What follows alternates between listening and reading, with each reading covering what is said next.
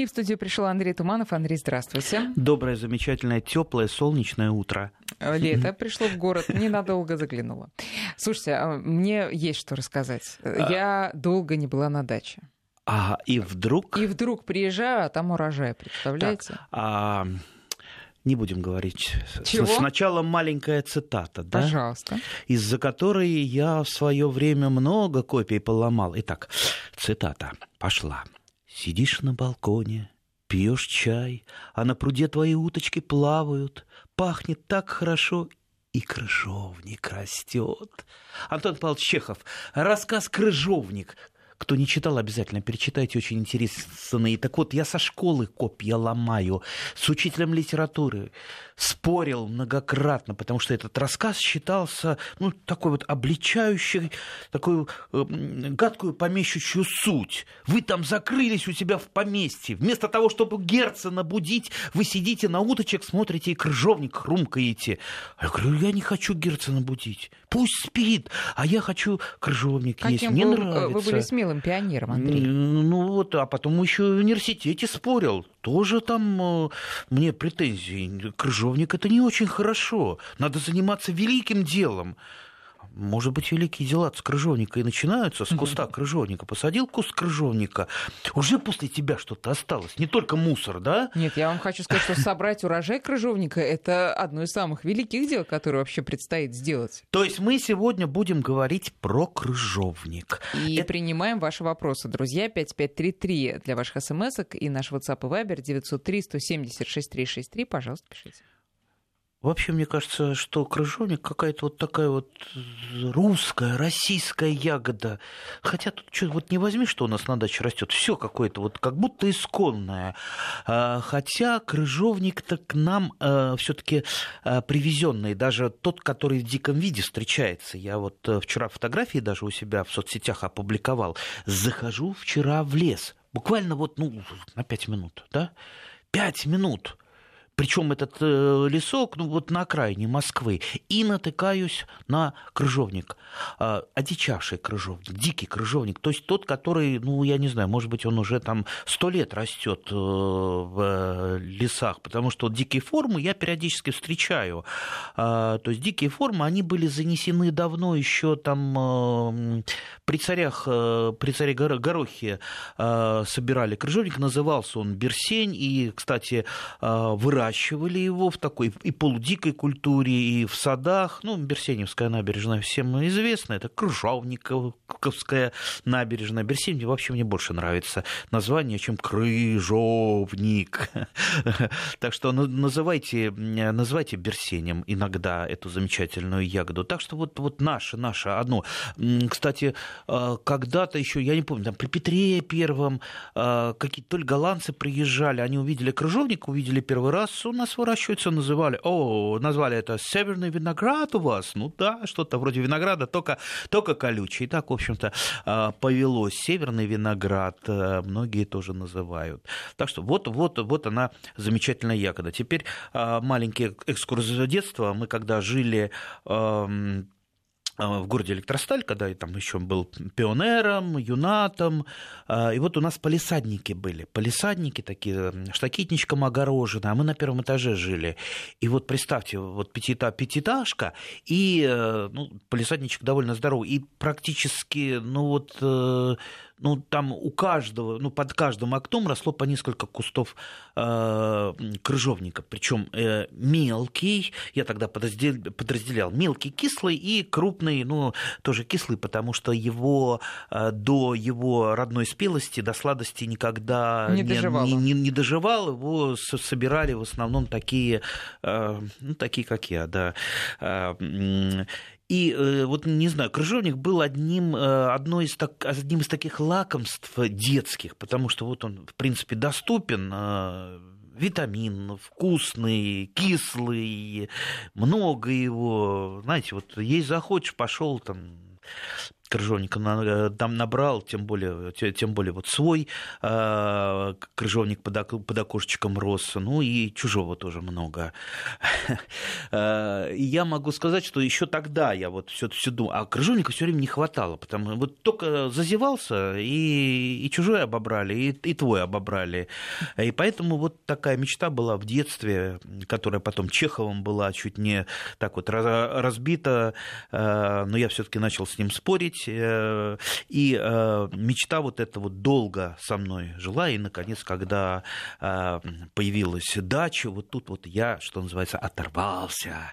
Сколько теперь у меня? Ну, я думаю, кустов, наверное, 20-25 крыжов. Нет, я их держу в таком, э, в черном теле, они маленькие, это не такие нездоровые кусты крыжовника, э, занимающие там, там 2-3 квадратных метра, они, они небольшие. И среди них несколько, э, такая маленькая коллекция именно диких крыжовников, потому что я, когда бываю, ну, вот в лесу нашел дикий, что-то меня заинтересовало, что-то вот, вот зацепило, я обязательно череночек беру, укореняю его, выращиваю. А вот как вот вы просто отрезаете? А, коллекция укоренить крыжовник э, труднее, чем э, смородину черную, но если вот, ну, как это называется, пяточкой, когда вы отрезаете от э, побега второго порядка, вот не просто черенок срезаете, а кусочек коры захватываете, вот такую пяточку, ну, я думаю, я думаю, я понятно рассказываю. Mm-hmm. Ну, и, конечно, если укоренитель, там тот же гетероаксин или корневин, укореняется без проблем. Но лучше, лучше, конечно, крыжовник укоренять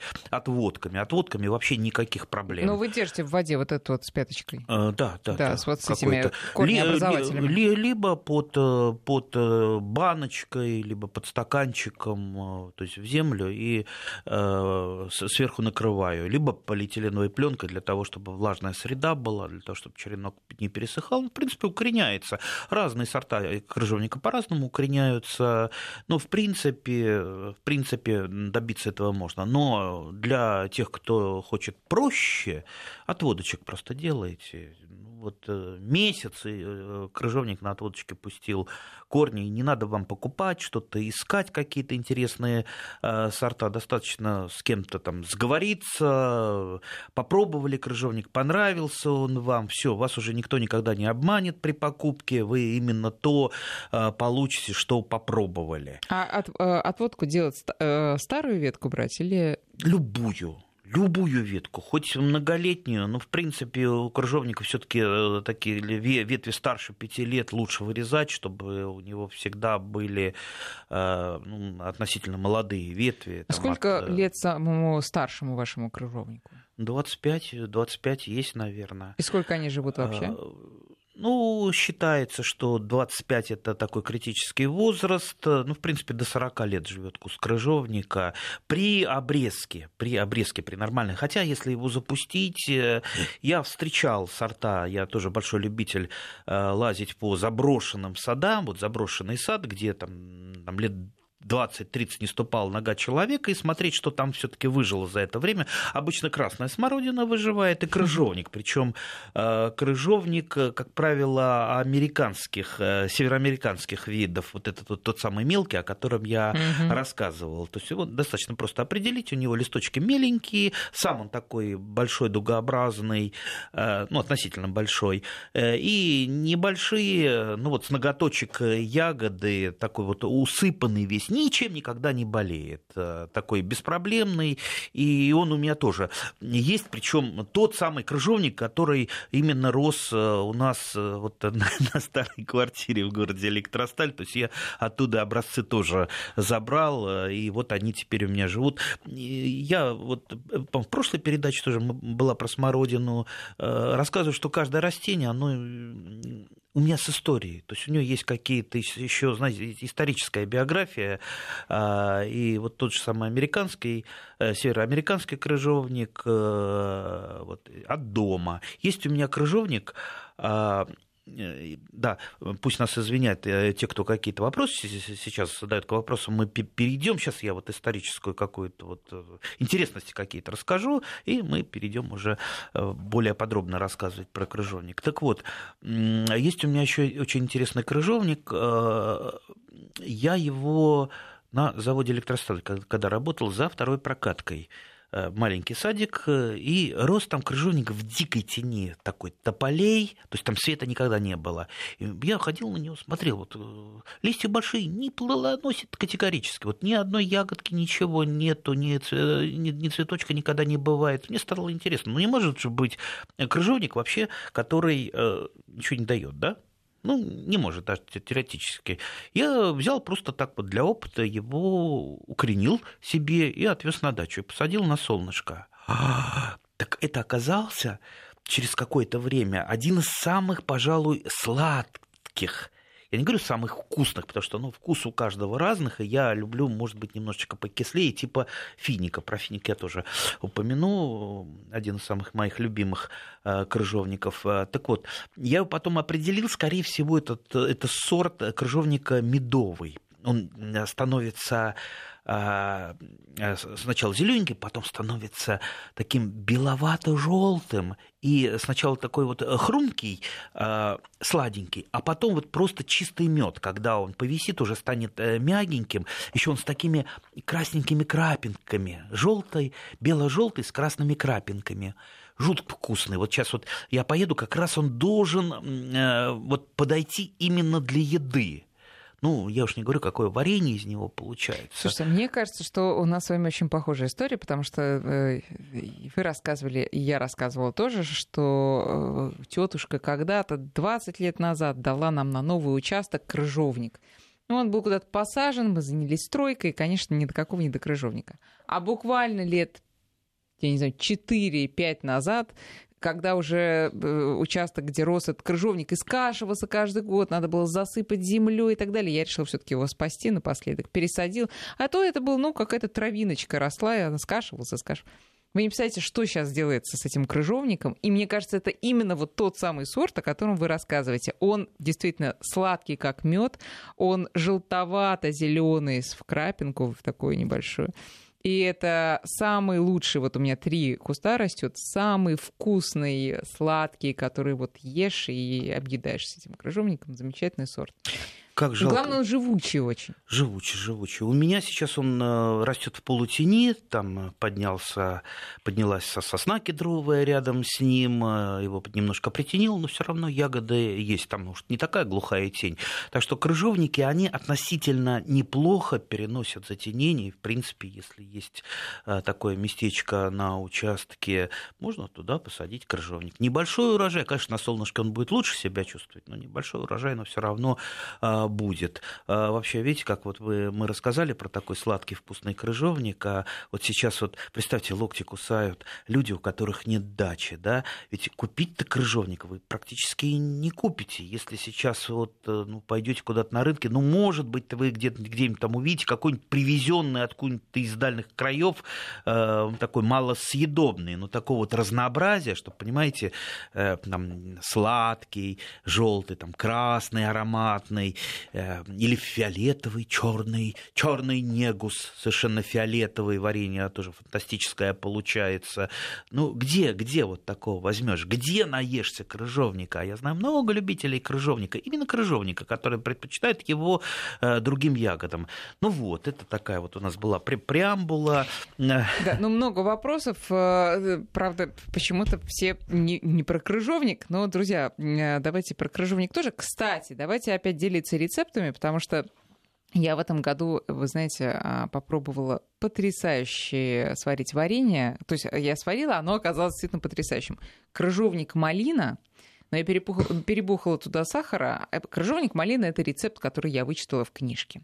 Перебухала сахара и стала добавлять красную смородину, чтобы э, раскислить немножко. Слушайте, это это настолько изысканное варенье, которое нигде вы не найдете. Оно, во-первых, натуральное, во-вторых, действительно, вы доводите его вот до кондиции, которая устраивает именно вас. Очень вкусно. Крыжовник, малина, красная смородина, кисленькая. Вот рекомендую, а вы можете делиться своими рецептами, потому что из крыжовника действительно можно делать очень много разных э, сладких блюд, и желе, и мармелады, и начинку, может быть, для чего-то. 5533 для ваших э, смс, 903 176 363, WhatsApp и Viber. Э, пожалуйста, пишите. Давайте пока к другим вопросам. Вот смотрите, Андрей спрашивает, человек, который поехал в Крым сейчас отдыхать, и пишет, что очень удивлен, насколько вообще, оказывается, персики а, вкусные и сочные, а живя в Москве, он как-то этого до сих пор не чувствовал.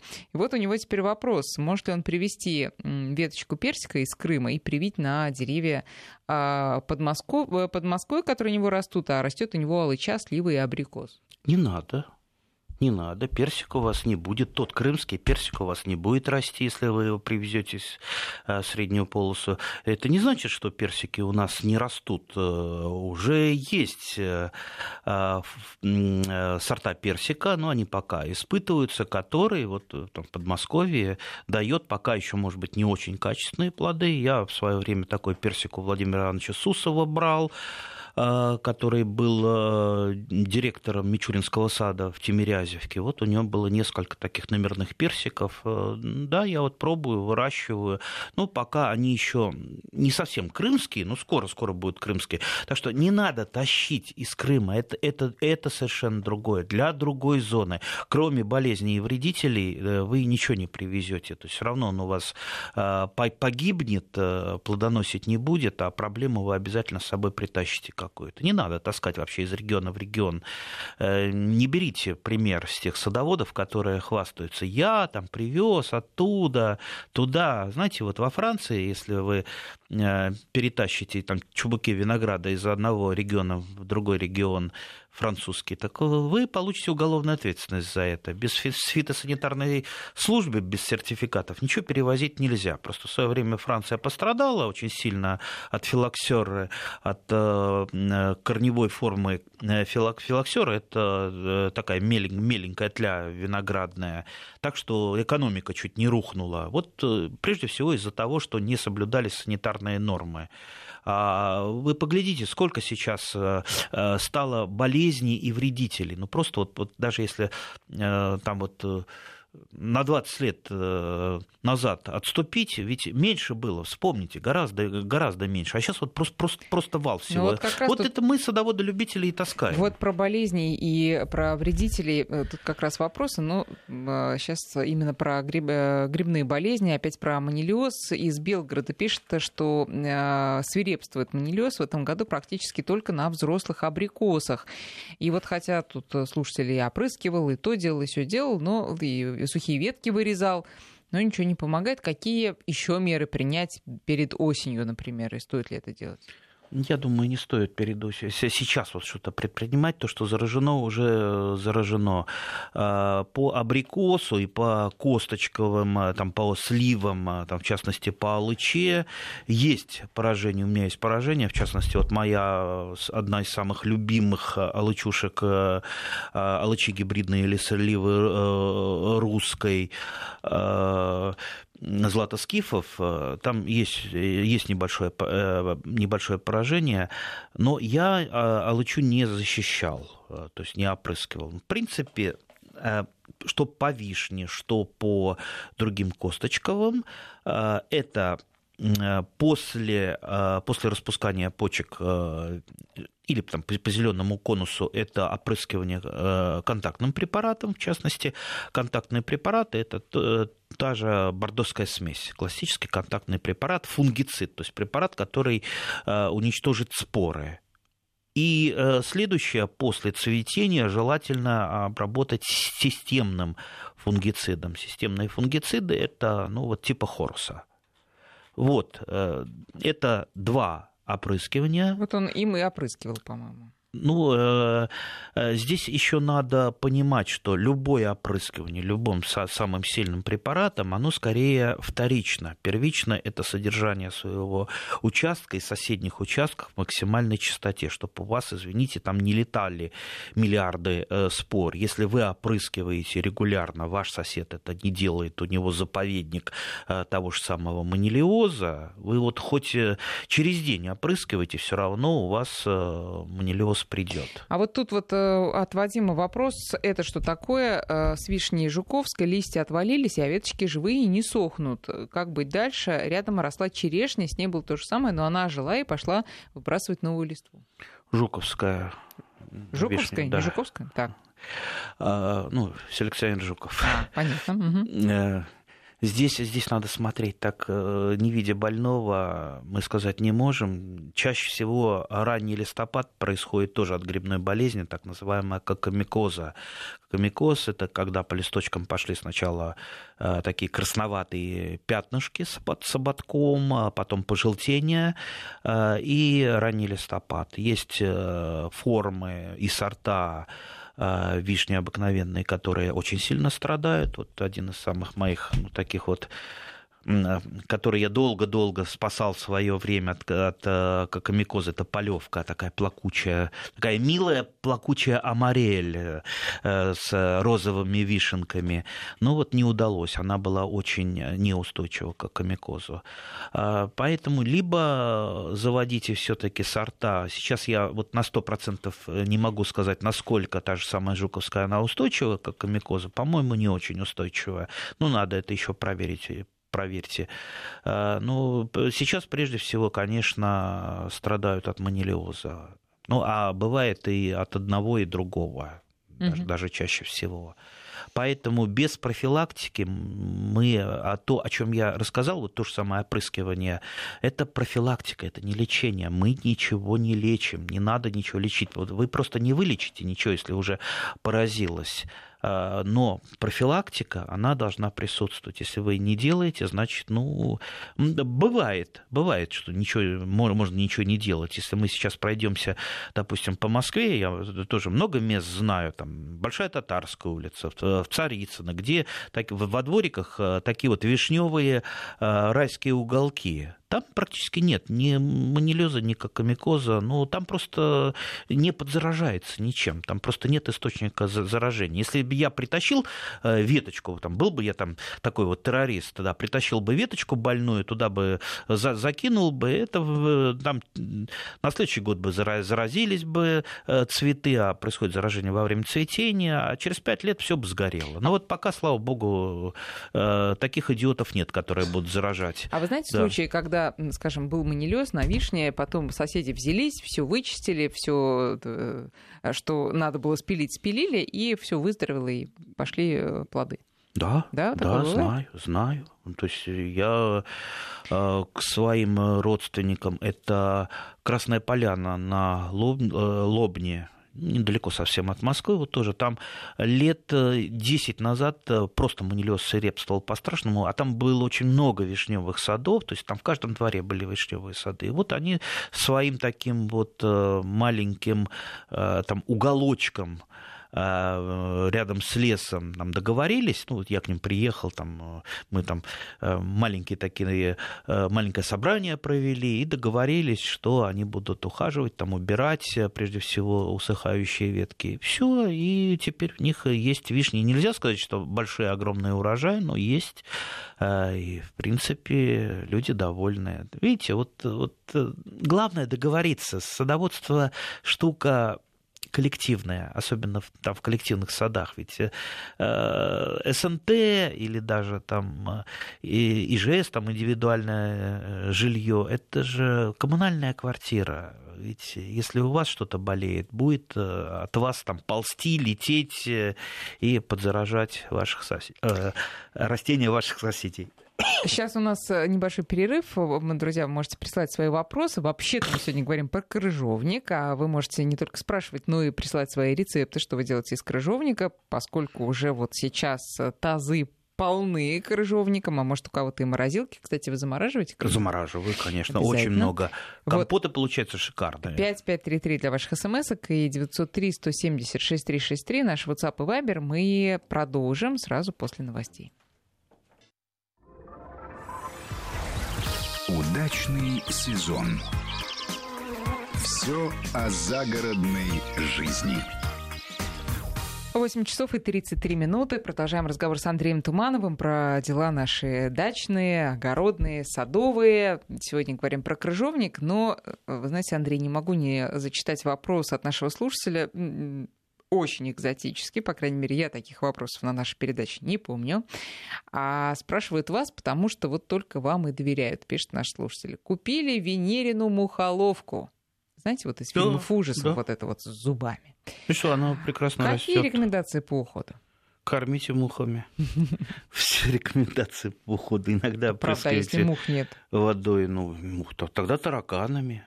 Какой ужас. Она правда питается насекомыми? Да. И ничем больше? Ну, а чем она? А если просто поливать? Ну, нет, она тогда не будет нормально жить, то, что она питание, э, питание вот именно такое любит. Вот я не знаю, может быть, там, где они ее купили, и э, не, побольше, не, не, ну а, я, а это сообщение из Канады. Да, понимаете? я, честно говоря, не выращивал, не выращивал такие э, растения никогда, как-то они меня не привлекали. Но я знаю любителей, у которых э, много таких растений разных видов, именно насекомо, как назвать-то, насекомоедящие. Ядных. Да, насекомоядные. Слушайте, кто страшное кто дело. Это? Вы там поосторожнее, это с венериной мухоловкой, а то знаете, какие фильмы бывают? Да, палец туда не суйте. Не надо. Шутка, да, шутка это, да. да. А, я, может быть, немножечко про болезни а, да, а, да. завершу. Просто меня тут э, иногда я просто впадаю в ступор, почитавший чуть-чуть интернета, вот просто не знаю даже, что сказать, что делать. Дорогие друзья, вот э, сейчас вспышка, да, э, вспышка того же манилиоза, фитофторы на томатах, на э, картошке будет. Так вот, все советы, которые вам чаще всего дает интернет, так называемого там, биологического земледелия, как бороться с болезнью там, аптечными препаратами, это вот не просто чаще всего какой-то бред, это просто какое-то вот мракобесие. Последнее время это мракобесие, оно уже перевесило вот все рекомендации ученых. Э, давайте все-таки возвращаться как-то в лоно, в лоно науки, потому что, ну да, там э, опрыскивание, допустим, простоквашей, оно, конечно, не повредит. Ну, вот, ну подумайте, если бы было так просто решить проблему с той же фитофторой, давно бы простокваши все решили бы и не было фитофторы, да? Ну, ну, ну, ну посудите сами, если это так просто, а? ну что вот сидят глупые ученые, там э, э, Нобелевские лауреаты придумывают разные химические соединения против э, тех же болезней, а оказывается, надо было простоквашей, э, как бабушка какая-то учит, э, полить. Э, по поводу аптечных препаратов, давным, да, давным-давно я, например, уже разоблачил несколько фармкомпаний, которые вбрасывают э, вот ветки общения садоводов в интернет, когда им надо распродать какие-то запасы э, препаратов. Поэтому, дорогие друзья, трихополом – фитофтора и манилиоз не лечится, как э, не лечится и фуруцилином. Вот последний был вброс, видать, надо было э, распродать запасы фуруцилина. Сейчас все, размели фуруцилин в аптеках, да. А, вот тот же трихопол, фуруцилин, там борная кислота, там, сода, ну, не лечат они грибные заболевания. Если тот же фуруцилин, он э, против бактерий, но э, болезни-то Э, это грибные болезни. То есть э, никогда препарат против бактерий не будет работать против грибов. Поэтому давайте вот остановимся, немножко подумаем, прежде, чего, прежде чем будем применять что-то. Применять, и, и самое главное, ну не советуйте вы другим того, чего не знаете. Мне ужасно, вот просто за голову я хватаюсь, когда человек не знает, не понимает, пишет с ошибками, не знает препаратов, их пишет с ошибками, и при этом всему миру советует, как э, применять. Еще опаснее, когда, знаете, вот я натыкаюсь, что там, вот там про, против колорадского жука, вот там купил, плохо работает. Я, значит, в пяти литрах растворил три упаковки. То есть он в 10 раз превысил дозу. В 10 раз. Я понимаю, что колорадский жук, конечно, сдохнет. Да, от этой десятикратной дозы. Ну, подумайте о себе, вам же это есть, да? Вашим детям, вашим внукам. Ну, а остановитесь, прочитайте инструкцию. Ну, вот все-таки давайте... Э, вот, э, я понимаю, что сейчас э, все считают, там, что там верить врачам, когда вот там бабушка сказала, можно травкой полечиться, да? Что там верить ученым, которые разрабатывают препараты против тех же грибных болезней, когда можно вот кефирчиком еще чем-то? Ну, ну не, не бывает так. Нет простых решений на какие-то сложные вопросы. Нравится вам делать какую-то профилактику кефиром, ради бога, делайте, но э, вы не спасете от этого. И если э, кто-то вам говорит, что там стопроцентно это помогает, ну, это может быть у человека была какая-то там случайность. То есть э, ученые все эти вот эти вот народные препараты проверяли, никакого эффекта не было. Так что вы работаете пока сейчас на вот этих вот на этих толстосумов из фармкомпаний, которые посмеиваются, делают вбросы и посмеиваются. О, размели теперь у нас борную кислоту все. Ой, как замечательно. Без борной кислоты теперь ничего, все, все ей надо опрыскивать. Но как-то жили э, без нее. И э, растения-то не питаются тоже борной кислотой. А это же это микроэлемент. Там того же бора надо, такие микроскопические дозы, его, как правило, в почве хватает. Поэтому остановитесь, вернитесь. Ну еще про э, болезни. Вот спрашивают про э, паутинный клещ на малине. Можно ли избавиться или надо всю малину выкашивать? Избавиться можно. Есть препараты акарициды. Акарициды – это препараты против именно клеща. То есть они не действуют на других насекомых, не действуют на пчел, действуют на клеща. Если это действительно клещ, если вы определили, а у нас тоже большие проблемы это именно с определением, с постановкой диагноза. Потому что если кто-то там а, выложил какой-нибудь желтенький листочек засыхающий в тот же самый интернет, и пошли, значит, советы. Это у вас вот это, это у вас то, надо обрабатывать тем, обрабатывать это. И на новичка сыпется масса советов. То есть люди не поставили еще диагноз, а уже дают советы, чем обрабатывать. Ну, вот такой совершенно характерный, это а, когда а, красноголовая тля на красной смородине не появляется, вот опубликовали, и э, там половина советов э, это, это болезнь, это вы обрабатываете фунгицидами. То есть люди еще не разобрались, э, то есть неопытные, они не, не, не могут отличить тлю от болезни, но уже дают советы, чем обрабатывать. Так что это достаточно опасно, вот эта вот анархия на рынке препаратов.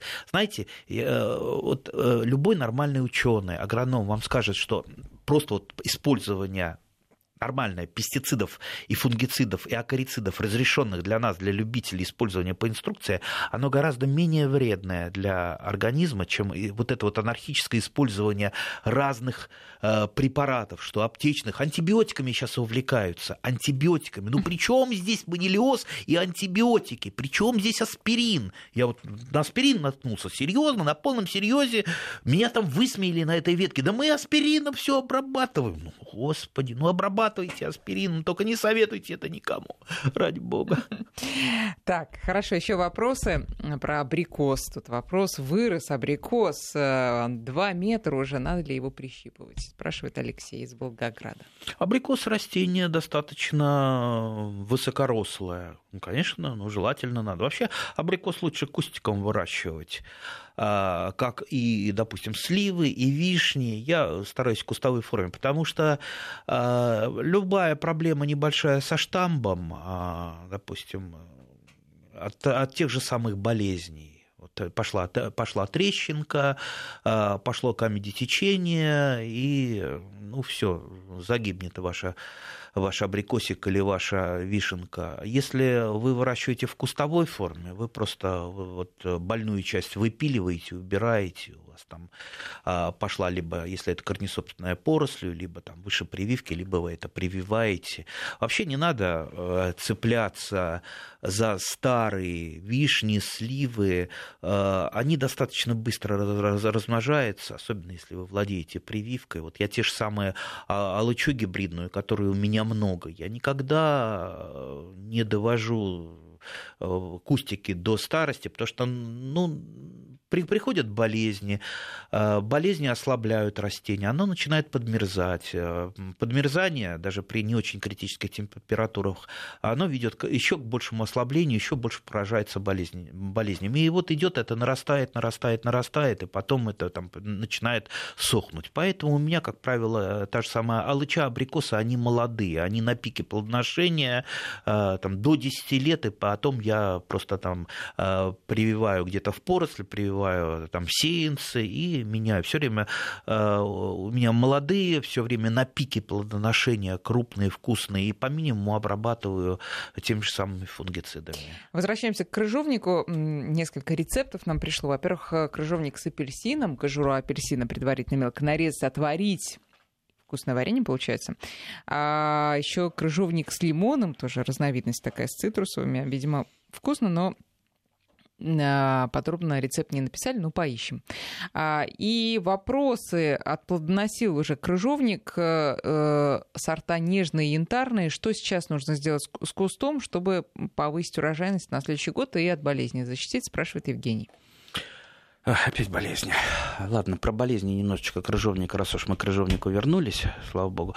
А, а, есть два, два подвида основные крыжовника у нас. Это европейские сорта и североамериканские сорта. В свое время вместе с североамериканскими сортами, как и на черной смородине, видите, мы в прошлой передаче говорили о черной смородине, практически то же самое. Кстати, сейчас ученые вообще крыжовник относят именно к смородинам. Угу, да. да. Да, крыжовник это Не карбузом, замечу. Да. Так вот, э, европейские сорта, а раньше европейские сорта, вот, допустим, во Франции очень много выращивалось э, крыжовника, в Англии, вон тот же английский бутылочный, э, они очень крупные, вкусные. И вообще крыжовник бывает до 50 граммов Представляете, это так с хорошую такую сливу, до 50 граммов. Так вот, в основном это европейские именно сорта. А, и вместе с э, североамериканскими завезли э, американскую мучнистую росу, или как ее называют еще АМР, или э, сферотека. А, и, естественно, сейчас э, все старые сорта, они есть страдают. Ну, проявляется как это на молодых побегах, молодые листочки, вот как будто там мукой посыпано, это идет начало болезни, потом ягоды покрываются сначала белесым налетом, и потом такой коричневый налет, очень неприятный, естественно, ягоды есть уже нельзя, все это на выброс идет.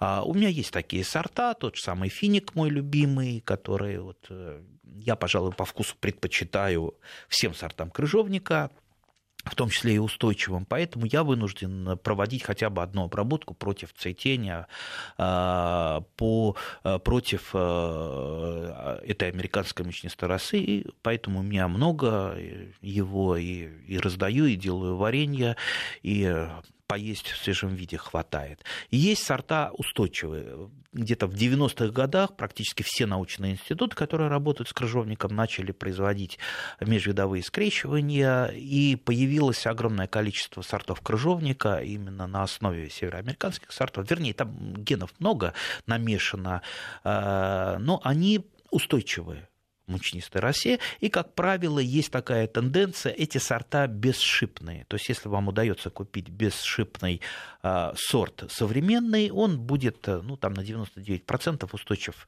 э, к сферотеке, и не надо никакие опрыскивания производить, и он будет прекрасно расти, себя чувствовать. Если старые сорта выращиваете, европейские какие-то известные, не хотите от них отказываться, без опрыскивания вы, к сожалению, не обойдетесь. Ну, естественно, чтобы поменьше было у вас э, а, болезней надо еще соблюдать профилактику. Профилактика заключается в том, что вы должны еще обрезать кустик смородины. Вот, вот э, и, и крыжовник. Я про это хотела да, как ой, раз да, спросить.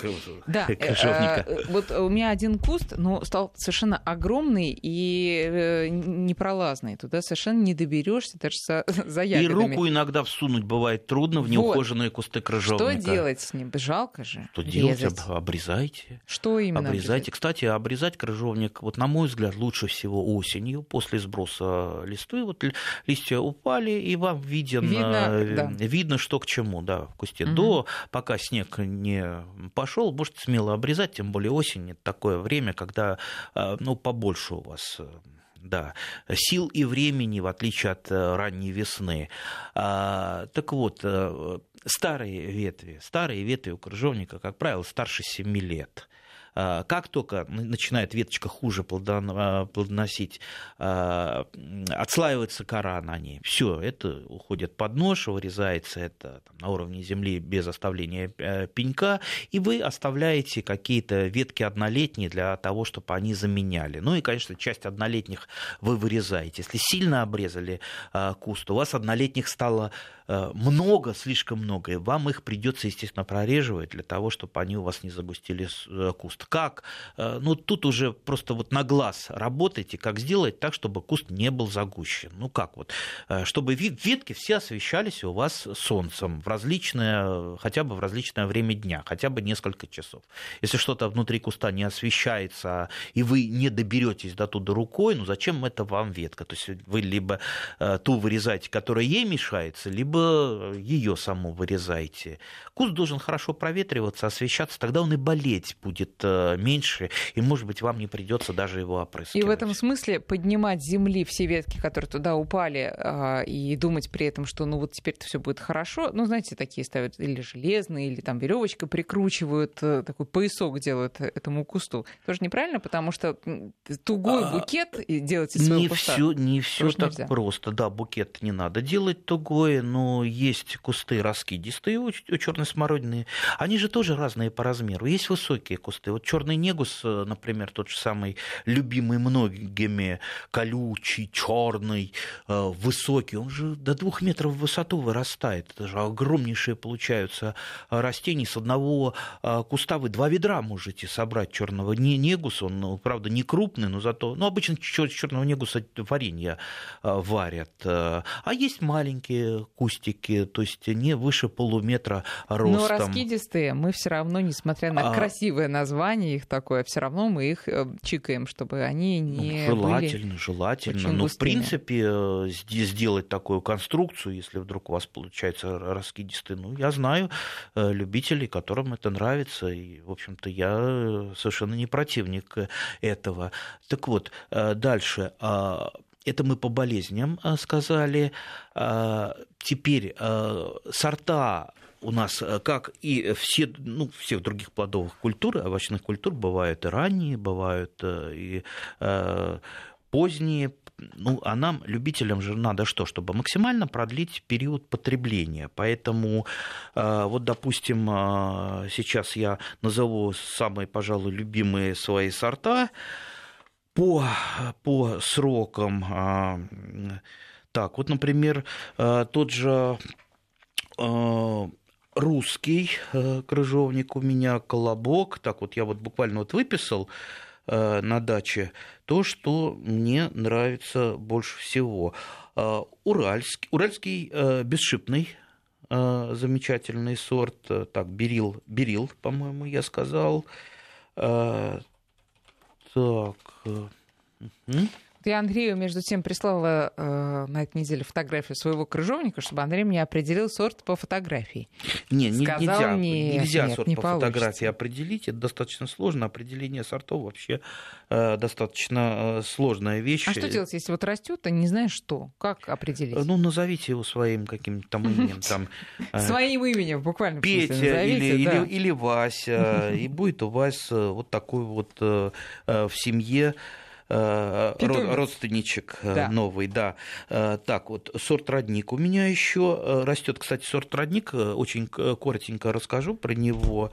У него такая вот не, очень интересная судьба. Он 43 года был на испытаниях. Дело в том, что там, где он испытывался на плодовой станции, там рядом большой какой-то населенный пункт, и когда родник плодоносил, а из этого населенного пункта приходили пацаны и все это обрывали. И селекционеру э, трудно было э, составить отчеты по урожайности э, родника. И вот так вот он очень-очень долго мучился, мучилась, вернее, да, это женщина, сейчас вот фамилию не вспомню. И только, только по-моему, в 2011 году был внесен список селекционных достижений родник. Э, он у меня есть, действительно очень замечательный, действительно так его хочется э, в первую очередь оборвать. Так, из ранних сортов, что я еще посоветую, так, значит, тот же самый родник, он как раз ранний. О, уральский изумрудный, прекрасный сорт, замечательный. Северный капитан, запомните. Это все сорта я называю, которые устойчивы к сферотеке, Э, и которые опрыскивать, э, опрыскивать э, не надо. Так, из среднеспелых, нет, да, из среднеспелых, как раз, да, как раз северный капитан это среднеспелый. И поздние, но поздние, поздние вот рекомендуют многие ученые как раз финик, но финик неустойчив. Но есть сорт берил. Берил прекрасный. Поздний это когда? Поздний это вот Август где-то середина августа mm-hmm. они созревают. Mm-hmm. Середина августа. Опять же, страна у нас большая, где-то август, он как, как май да, в Крыму. А, поэтому делайте, как конечно, поправку на регионы. Знаете, вот э, у меня с одной стороны участка там, где южная э, южная сторона дома тоже одна климатическая зона, а с северной стороны того же домика другая климатическая зона, и там разница полторы, иногда две недели бывает. Можно вопрос из Омской области по поводу как раз вот народных э, средств борьбы с э, вредителями и болезнями. Знакомая поливает дрожжевым настоем а, свой огород и всем рекомендует, якобы улучшает рост и урожай огурцов и помидоров. Как вы прокомментируете? Дрожжевым настоем, хлебным настоем, чем только не поливают сейчас. Они это поливают, э, якобы это подкормка. Угу. Ну, не едят, не едят растения ни хлеб не едят, не едят э, дрожжи. Это можно было бы рассматривать с точки зрения почвы, значит, в почве что-то там, там э, усиливается э, рост микроорганизмов, ведь почва это живой организм, чем больше в почве э, тех же самых э, грибов э, микроскопических, э, бактерий, э, там, жучков, паучков, тем лучше. Ну вот считается, что дрожжи вроде бы там Э, что-то помогают. Ну, есть, понимаете, есть научно доказанные способы. Ну, используйте те же самые сидераты. Если вы сидераты посеяли и перекопали, вам не надо не дополнительно э, вносить какие-то микроорганизмы. Если вы микроорганизмы вносите, сейчас много препаратов с микроорганизмами. Понимаете, если им есть ничего, нечего будет там, э, они же сразу же помрут. Вот и все. А если в почве есть что есть, если есть там органика, которые они минерализуют, так и вносить их не надо, они сами появятся. Вот э, мое такое очень простое объяснение. На самом деле там все сложнее. Э, Еще раз, не едят растения ни дрожжи, ни хлеб, ни марганцовку, ни, ни, борную кислоту, их не лечат э, ни антибиотиками. Дорогие друзья, но это, это мракобесие полнейшее. Это не только там, мое мнение. Меня можно там критиковать. О, да он там ничего не знает, а вот мы пробовали, у нас получилось. Спросите у любого ученого, который это проверял. Это проверялось многократно. Понимаете, мне уже неудобно у ученых спросить, спрашивать, э, чтобы они подтвердили, потому что они на меня с кулаками кидаются. Я же говорю, ну, так я как раз... Да. Давайте закончим на позитивной ноте. Нам продолжают присылать э, рецепты. Давайте про крыжовник. Значит, из Санкт-Петербурга пишет, что соус замечательно получается, что-то вроде такимали. Перемалывайте чесноком, э, соль, сахар по вкусу. Давайте попробуем. Вот, это вот я тоже обязательно хочу сделать. Да. И плюс из из Америки прислали рецепт кекс с крыжовником. Слушайте, зачитывать этот рецепт я не буду, достаточно долгий, но а, сама сегодня постараюсь сделать. А пусть, а пусть пришлют в соцсети, и мы это Хорошо. опубликуем. А, а я закончу э, Три секунды, э, своим любимым рецептом. Товарищ Сталин любил, он, э, ему кухарка фаршировала э, грецкими орехами крыжовник. Спасибо, Андрей.